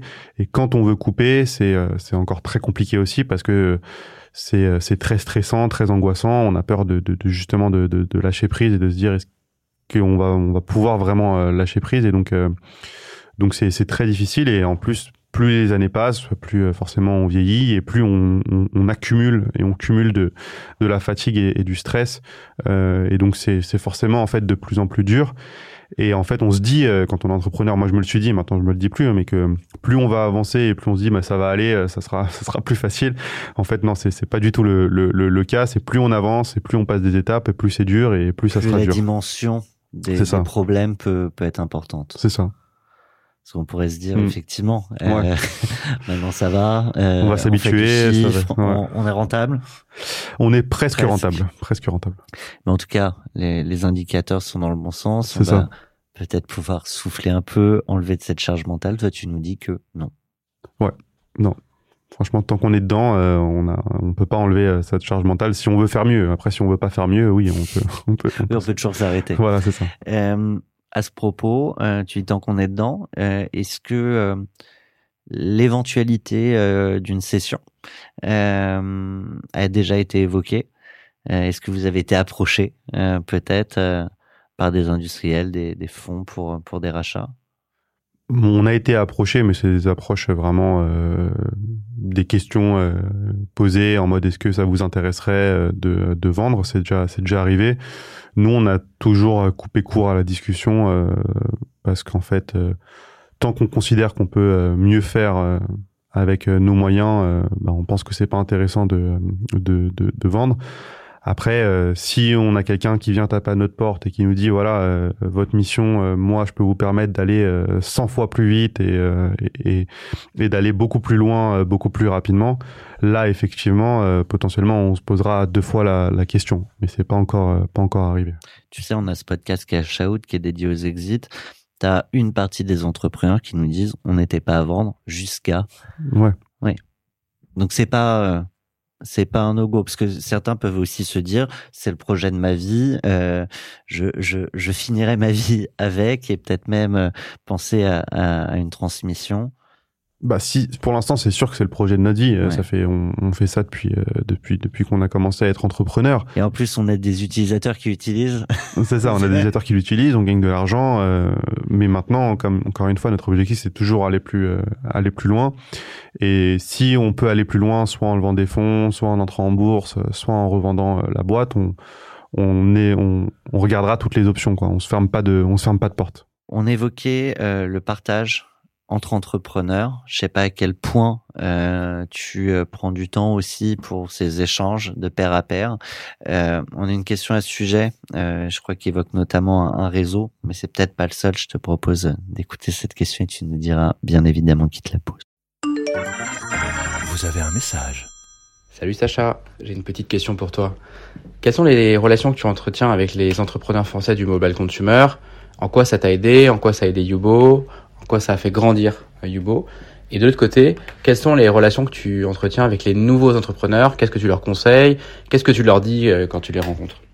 Du coup, c'est une bonne question de, Marc-Antoine euh, Durand, qui est euh, notre directeur des, opérations et qui qu'on considère d'ailleurs comme un comme un comme un associé, qui était le premier employé et qui, avant de rejoindre Yubo, avait monté Leap et Bobler, deux plateformes sociales qui avaient atteint des, des millions d'utilisateurs. Et c'était d'ailleurs un de nos mentors euh, avant de, de, de, nous rejoindre et, et il nous conseillait. C'est marrant ce passage de, de mentor à premier collab. Ouais, Ouais, bah en fait, au moment où ça marchait plus du coup de son côté sur sa précédente application et il allait fermer la société, il nous a dit bah voilà, je, je vais fermer, je vais, euh, je vais chercher une nouvelle boîte à, à, à, rejoindre assez early parce que c'est ça qui, qui, qui, qui, me plaît. Et, vous euh, connaissiez bien. Et, voilà, on a bu un, on a bu une bière et il nous a rejoint. Voilà. Donc, je, reste sur sa question sur les relations euh, entre entrepreneurs. que tu entretiens bah, Je pense que c'est très très très important, euh, c'est même le plus important euh, et c'est vrai qu'au tout début, nous ce qu'on a fait c'est qu'on a essayé justement de rencontrer le plus d'entrepreneurs dans notre domaine pour nous conseiller, pour nous dire les erreurs qu'ils avaient fait, pour nous présenter justement les personnes qui les ont, ont fait avancer et, et c'est vrai que nous ça nous a beaucoup aidé sur euh, les levées de fonds, sur euh, les outils à utiliser, euh, comment faire ces analyses. et, et c'est vrai qu'à chaque fois qu'on rencontre des nouveaux entrepreneurs qui sont dans notre domaine, on apprend toujours des, des nouvelles choses. Et, et, ce qui est assez intéressant, c'est qu'il y a dix ans, dans le consumer, bah, on n'était vraiment pas beaucoup. on, devait être une dizaine maximum. Dix ans plus tard, donc aujourd'hui, on, les, les, tous ceux qui étaient là il y a 10 ans, ils sont toujours là. Donc on, se connaît encore euh, tous et il y a toujours des, des, des, nouveaux. Et c'est vrai que je pense qu'aujourd'hui en France, en fait, euh, on a un des plus gros réseaux d'entrepreneurs d'applications euh, B2C qui s'est qui s'est mis en place et, et je crois qu'il y a eu vraiment une effervescence et quelque chose qui s'est créé en France depuis depuis 10 années 10 ans. C'est le seul réseau dans lequel tu t'investis? Ou tu as d'autres groupes d'entrepreneurs, euh, pas forcément du coup du même secteur, avec lesquels tu entretiens des, des échanges euh, c'est quasiment un des seuls. Ouais. On a on a un Slack euh, qui s'appelle euh, Mafia Consumer. Euh, on fait des dîners à peu près tous les trois mois et, et on s'échange des tips et puis on fait aussi des des déjeuners ou des rendez-vous entre enfin individuels, on va dire pas avec tout le groupe assez assez souvent. Après, bah, j'ai d'autres réseaux comme bah, par exemple avec Jonathan ou Elliot Jabez de, de, de, Stockley, où là c'est plus un réseau B2B, mais euh, on, on, discute entre, euh, entre CEO euh, autour de petits déjeuners, des problèmes qu'on peut avoir, mais qui sont plus liés au rôle du CEO plutôt que au business. Parce qu'il y a le business et il y a la posture et les problèmes que tous les CEO rencontrent, quel que soit parfois le, leur secteur ou, ou, voire même parfois leur taille. C'est ça, c'est ça, exactement. Donc j'essaie de participer à ça. Après moi c'est vrai que je suis plus à l'aise dans les petits groupes ou dans des déjeuners en one-one. C'est vrai que c'est pas ce que je préfère de, de, de faire des des rendez-vous de networking euh, avec beaucoup de personnes, une centaine, 200 personnes, des petits fours, etc. et aller discuter au, avec les gens euh, de cette manière-là. Qu'est-ce qui fait que tu viendrais à un événement comme ça? Ce qui ferait que je viendrais à un événement comme ça, c'est euh, euh, c'est les personnes qui seraient présentes et euh, les relations que j'ai avec les, les, organisateurs, on va dire, et, et, je le ferai plus euh, pour leur faire plaisir ou, euh, ou parce que j'ai envie de voir certaines personnes et parce que je trouve que c'est quand même important d'être présent. après, c'est vrai que le retour sur investissement de mon côté en termes de, de de networking, c'est pas le, le, le, le, ou de, de ce que ça peut m'apporter, c'est pas le, le meilleur quoi. Il faudrait te présenter qui? Bah, des personnes qui font à peu près le, même business ou, euh, ou qui font du consumer, qui font des applications et qui ont les mêmes problèmes que nous. Euh, c'est ça qui, qui, qui, nous apporte le plus de valeur pour nous.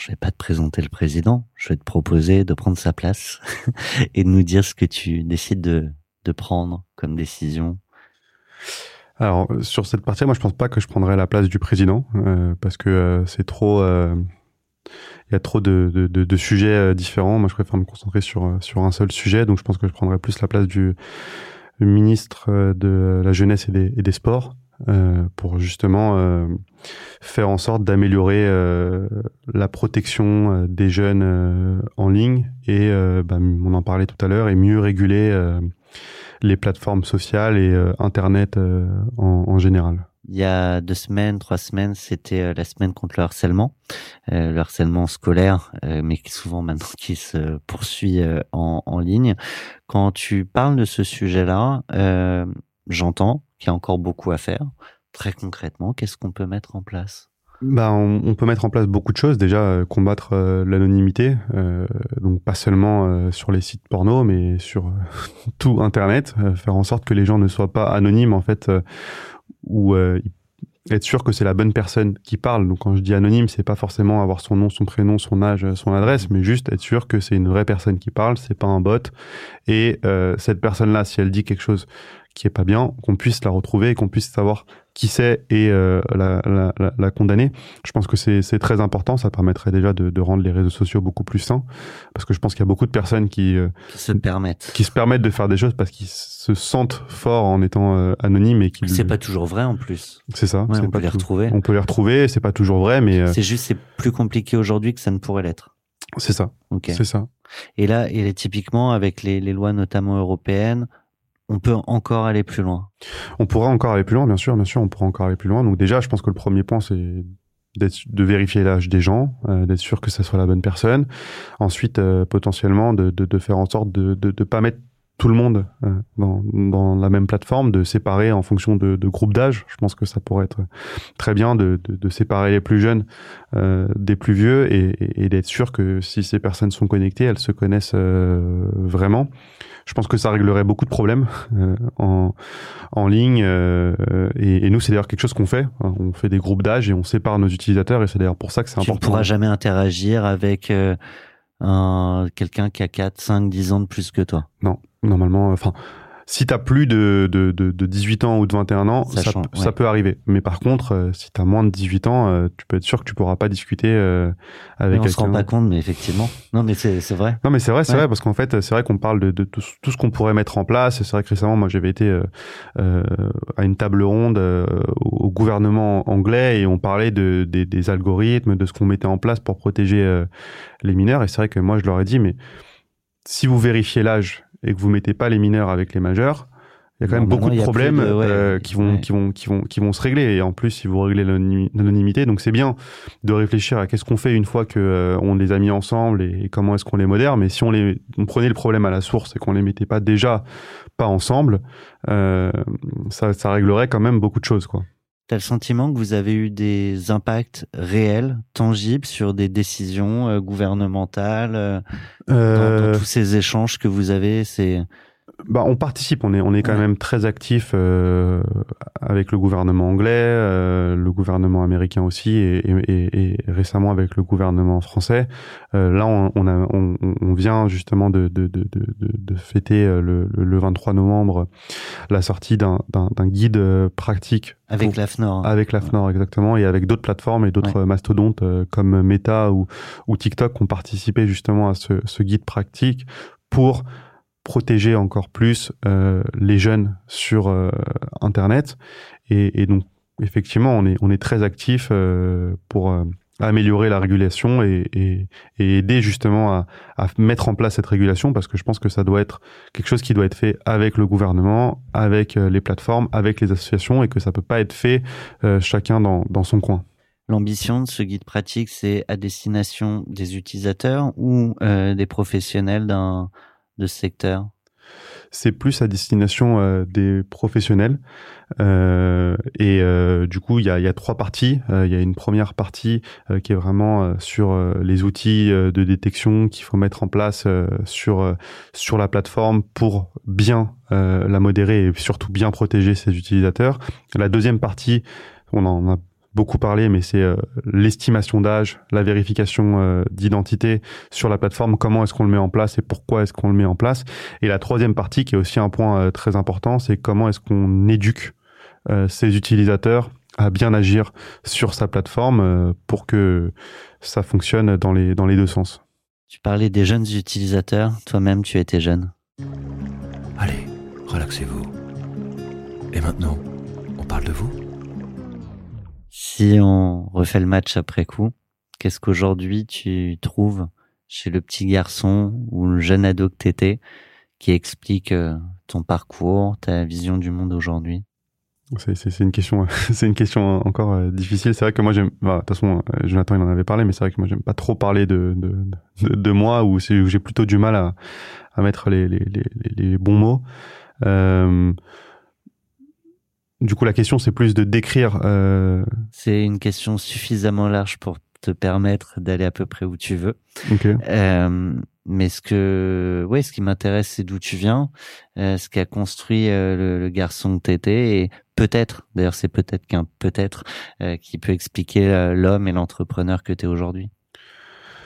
Ouais, ouais, bah c'est une bonne question. Je pense que la, la, résilience qu'on a et le fait de, de, de potentiellement de, de, rester humble et de toujours se remettre en question et de ne pas prendre du coup la, la, grosse tête, je pense que ça vient plus de, de, de mon éducation, de, de mes parents, de mes grands-parents aussi, qui du coup d'un côté du côté de ma mère où, ils étaient cachés pendant la Seconde Guerre mondiale ou euh, résistants pendant la Seconde Guerre mondiale et donc qui ont vécu des, des, des choses euh, assez euh, horribles, ont perdu quasiment tous les membres de, de, leur famille et qui ont quand même réussi à se reconstruire et quand même réussi à, à, avoir une vie et puis du coup à, ce que nous, ce que moi j'existe.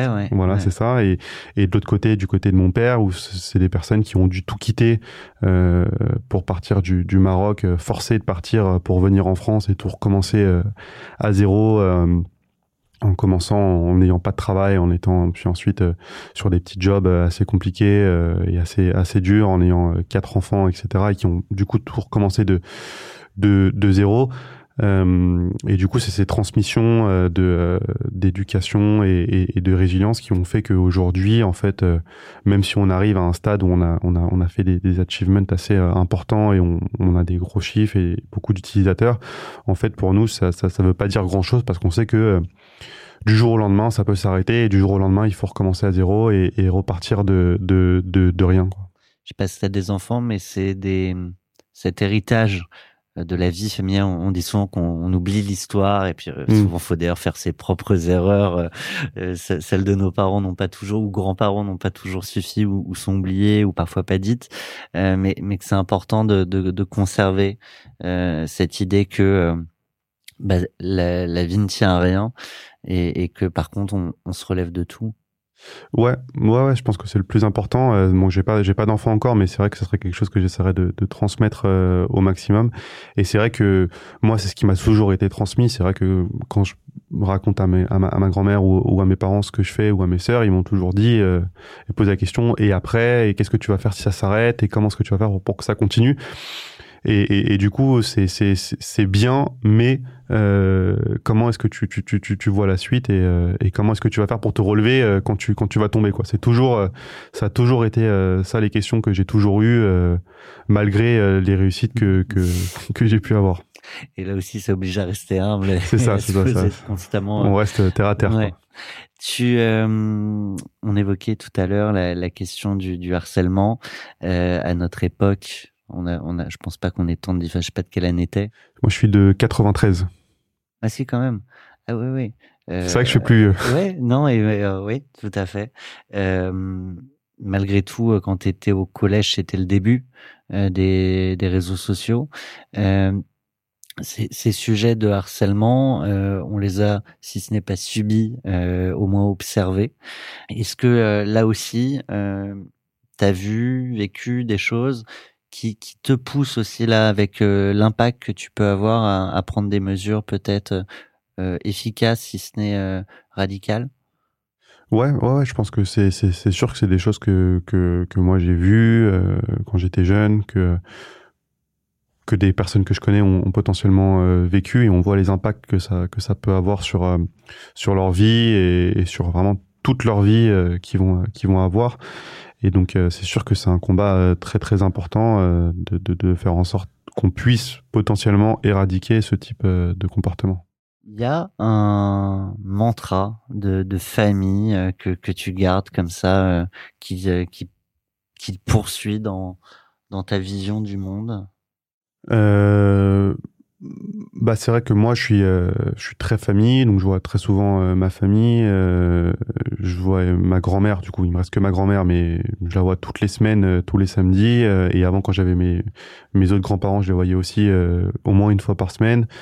Je vois mes parents aussi une fois par semaine et c'est vrai que que pour moi, cette partie-là d'avoir euh, une base euh, solide et un repère, euh, je dirais, depuis tout petit avec des habitudes et, et, et une routine, c'est vrai que c'est, je trouve ça très très très important et c'est quelque chose que, que, que, je pense que je vais garder toute ma vie, quoi. C'est un peu une manière de, de te ressourcer. C'est ça. S'inspirer. Respirer.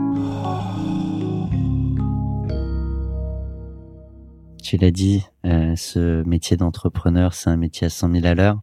Euh, donc, tu as ces temps, famille qui te font du bien. Est-ce que tu as des passions comme ça qui te permettent de, tenir euh, sur la durée ou tu es un bourreau de travail et uniquement un bourreau de travail, Sacha? Non, non, non, non, non, j'ai d'autres euh, d'autres moyens. Donc déjà, il y a, y a, la routine qui est, qui est, qui est, très importante. Euh, le fait d'essayer de couper aussi euh, un maximum au moins euh, un ou, potentiellement deux jours euh, par semaine. Euh, de s'obliger aussi à prendre des vacances euh, au moins tous les euh, tous les six mois pour se pour se reposer parce qu'en fait bah, comme on l'a dit plus on avance plus on est fatigué et donc plus on a besoin de de, de, de, de se reposer pour pour se ressourcer après sinon dans ma routine t'as toujours fait ça pardon ou c'est arrivé euh, au fil de l'eau? Non, ça arrive au fil de l'eau. Ça arrive au fil de l'eau. Euh, c'est vrai que avant, je me forçais pas forcément à couper ou à prendre le temps de, de le faire. Maintenant, j'ai compris qu'il faut le. Qu'il faut un moment, c'est le corps qui dit. Euh, stop? Ouais, c'est le corps, c'est la fatigue, c'est euh, c'est le stress, euh, c'est euh, le fait qu'en fait on n'a plus les idées claires, qu'on qu'on qu'on peut arriver à un moment où on a l'impression qu'on qu'on est perdu ou qu'on sait plus quoi faire, etc. Et donc c'est vrai que c'est important de, de, de de couper parce que si on coupe pas c'est c'est en fait on arrive à ce point-là et après on n'est plus du tout euh, efficace et plus du tout clairvoyant et et au final c'est complètement euh, contre-productif euh, de, de continuer après c'est vrai que j'ai aussi euh, du coup de plus en plus fait du, du sport euh, de un peu plus donc je fais au moins quatre voire cinq séances de sport par semaine pardon? je fais un peu de boxe, euh, un peu de, de cardio, de temps en temps, une fois par semaine en général, je fais un foot. Mais là, récemment, je me suis mis un peu au, au yoga. Du coup, c'est, mais c'est pas mal, c'est vraiment bien euh, pour apprendre à bien euh, respirer, à faire du gainage. Euh, c'est, enfin, moi, je trouve ça me fait tu du bien sens l'impact que ça dans sur l'homme et l'entrepreneur? Ouais, ouais, vraiment complètement. Moi, quand je fais pas de sport pendant plus de deux semaines, j'ai l'impression que vraiment je deviens, euh, je deviens fou, je deviens beaucoup plus nerveux, beaucoup plus euh, stressé. euh, et tu prends des moins bonnes décisions et je prends des moins bonnes décisions. Et du coup, pour moi, faire du sport, ça fait partie de mon, mon travail et je suis obligé de, de, de- de- d'en faire et de me caler des, des séances de sport pour justement être euh, plus efficace et gérer plus, euh, enfin mieux les, les situations et le, et le stress, quoi. comme un sportif comme un artiste que- comme un influenceur ouais. c'est non mais c'est devenu vraiment une routine Ah, c'est euh, vrai, qui- c'est vrai, c'est une routine et je le fais et je le fais pas du tout pour euh, pour maigrir ou pour euh, pour être. C'est c'est vraiment pour être. c'est dans la tête Principalement, c'est dans la tête. Après, les les autres euh, bénéfices, euh, du coup, c'est bien. Je suis content. euh, C'est sûr que c'est bien d'être en, bonne santé. Et euh, mais mais le bénéfice principal pour moi, c'est dans la tête. Je sais pas s'il nous entend, euh, mais je- tout à l'heure je te parlais de Pascal Lorne euh, qui nous a dit je pensais que c'était un podcast euh, un peu euh, pour les entrepreneurs hype et c'est finalement un peu plus que ça. Euh, mais lui ce qu'il fait c'est euh, il donne des cours de yoga à son board avant de le lancer. Ah ouais. Euh, et je trouvais ça marrant euh, Ouais, de mettre tout le monde en condition de de prise de décision euh, peut-être plus éclairée ou en tout cas plus sereine. Ouais, c'est sûr, c'est sûr. Bah, c'est une bonne idée. Après, bon, moi, je commence tout juste le, yoga ou cette ou cette partie euh, mais mais c'est vrai que ouais, pour moi, c'est hyper important de, de faire du sport et de pouvoir avoir un, espace où on peut se vider la tête. Et après, le deuxième point, c'est depuis, euh, je pense, ouais, je jouais pas mal aux échecs quand j'étais petit. J'ai arrêté euh, pendant un moment, et euh, là, je dois jouer, euh, je pense. euh, au moins une heure par jour euh, en ligne. Donc après, je j'ai pas un niveau. Tu te euh, fais des copains? Non, je me fais pas de copains.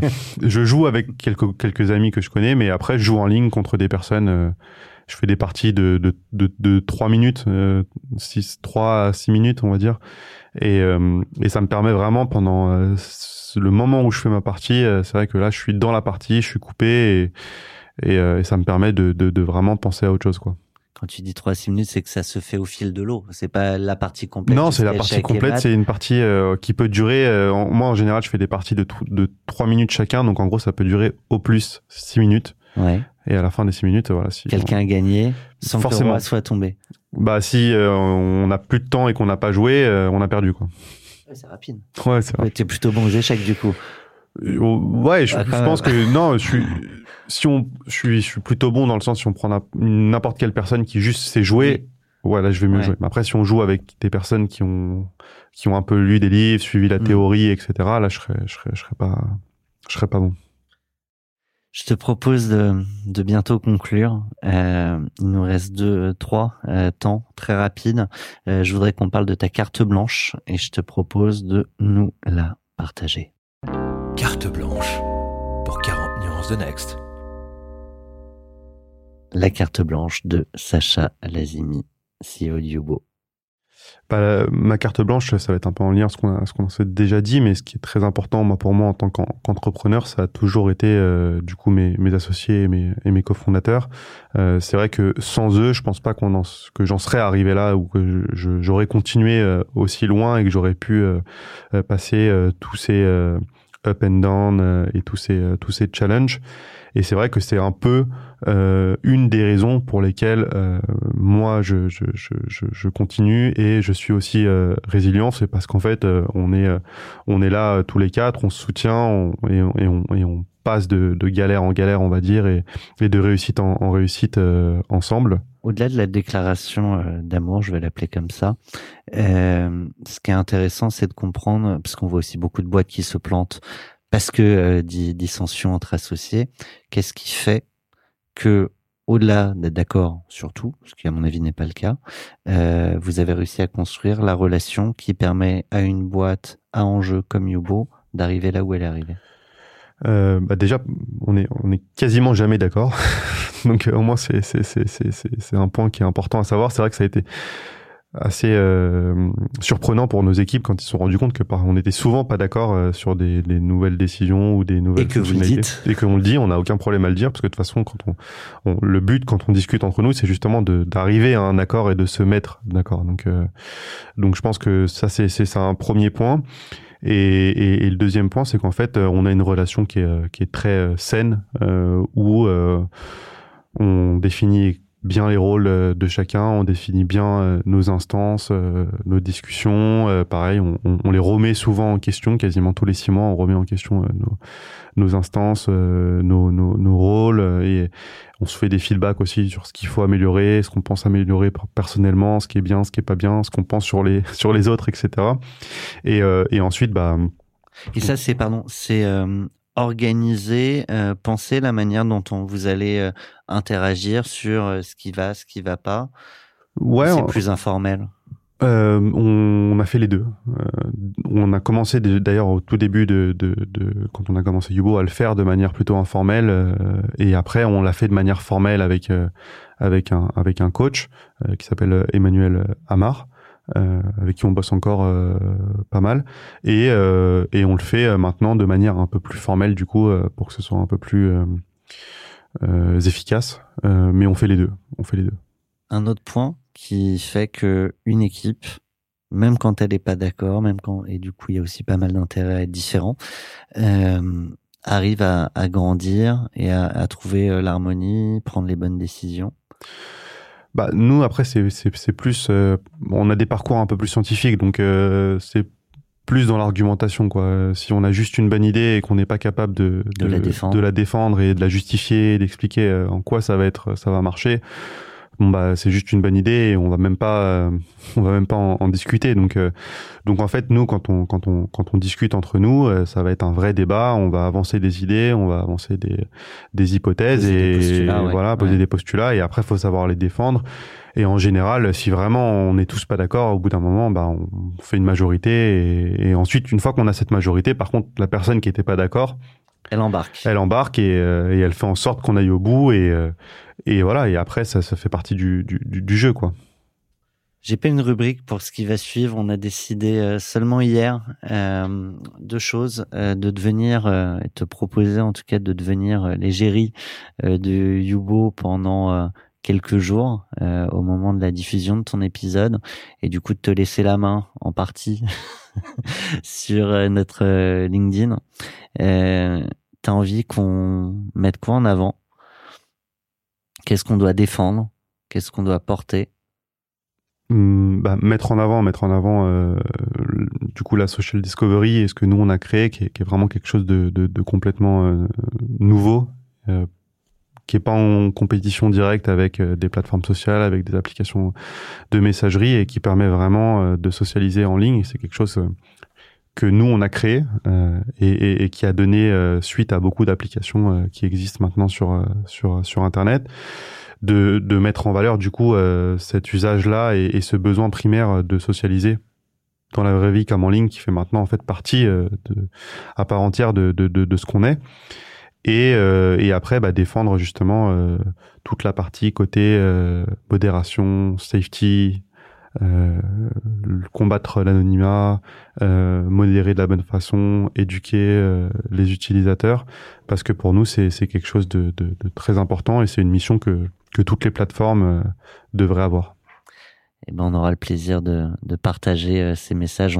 je sais que tu es un peu moins euh, sur LinkedIn, euh, que en fait tu es, presque nulle part. Euh, donc euh, on, on, portera avec plaisir ces messages, on échangera avec bien évidemment tes, tes équipes pour les porter. Euh, et une dernière chose que je te propose de porter, c'est euh, l'entrepreneuriat, l'entrepreneuriat féminin. Euh, tu le sais, hein, le, le, Next 40 dont tu as fait partie est encore très très très très masculin.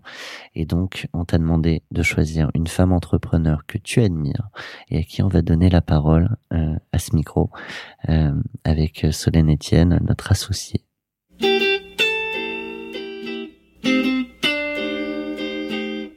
Tu as choisi J'ai choisi euh, Caroline Pandro, euh, qui a créé euh, du coup Hello Soul, qui est une agence du coup pour créer sa narrative autour de, de sa marque, qui est quelque chose d'hyper important et que surtout en, France, je pense, et peut-être en Europe, on, on se rend pas compte, et que nous d'ailleurs, on a eu beaucoup de mal à créer notre narrative autour de Yubo, à expliquer ce qu'on faisait. C'est vrai que quand moi je pitchais Yubo pendant jusqu'en 2020, je pense, euh, jusqu'à ce qu'on travaille vraiment sur notre narratif, personne ne, ne, comprenait rien et on avait que des feedbacks assez négatifs. Euh, et, et, une fois qu'on a compris la puissance de, de, la, narration, de la narration, de la narrative, voilà, c'est ça. Bah, hein. J'imagine, c'est vrai que ouais. pour un brand studio, c'est sûr que la narration, on va avoir plein de choses à se dire. Ouais. Et, euh, et voilà. Et donc du coup, bah, Caroline, elle, elle propose de d'aider euh, les sociétés euh, à avoir la bonne euh, narrative, que ce soit pour ses clients, pour ses utilisateurs, pour recruter, pour lever des fonds. C'est à tous les niveaux. À tous les niveaux. Et... Quelle, quelle question t'aimerais lui poser? Bah, j'aimerais lui poser bah, pourquoi est-ce que elle a elle a décidé justement de, de, de créer sa propre agence et, et, et pourquoi est-ce qu'elle a décidé justement de faire le switch parce qu'avant elle travaillait dans une grosse société euh, euh, de, de, de conseil, d'arrêter de, bosser dans cette société et euh, justement de, de créer et de devenir entrepreneur. Eh ben, cette question, on lui posera en ton nom, avec ta voix, comme on l'a fait avec toutes celles qu'on t'a qu'on t'a proposées aujourd'hui. Un immense merci, Sacha. Ça valait le coup d'attendre deux ans. J'espère qu'on n'attendra pas cinq ans, dix ans pour se reparler. En tout cas, je te dis Merci en mon nom, au nom des équipes et j'espère au nom des auditeurs, mais ça, ils nous le diront en MP. Merci à toi. Bah merci, merci à vous et merci aussi à tout le travail que vous avez fait pour, euh, pour ce podcast. 40 nuances de Next. Le Next 40, comme vous ne l'avez jamais entendu, animé par Olivier Mathieu et Thomas Benzazon.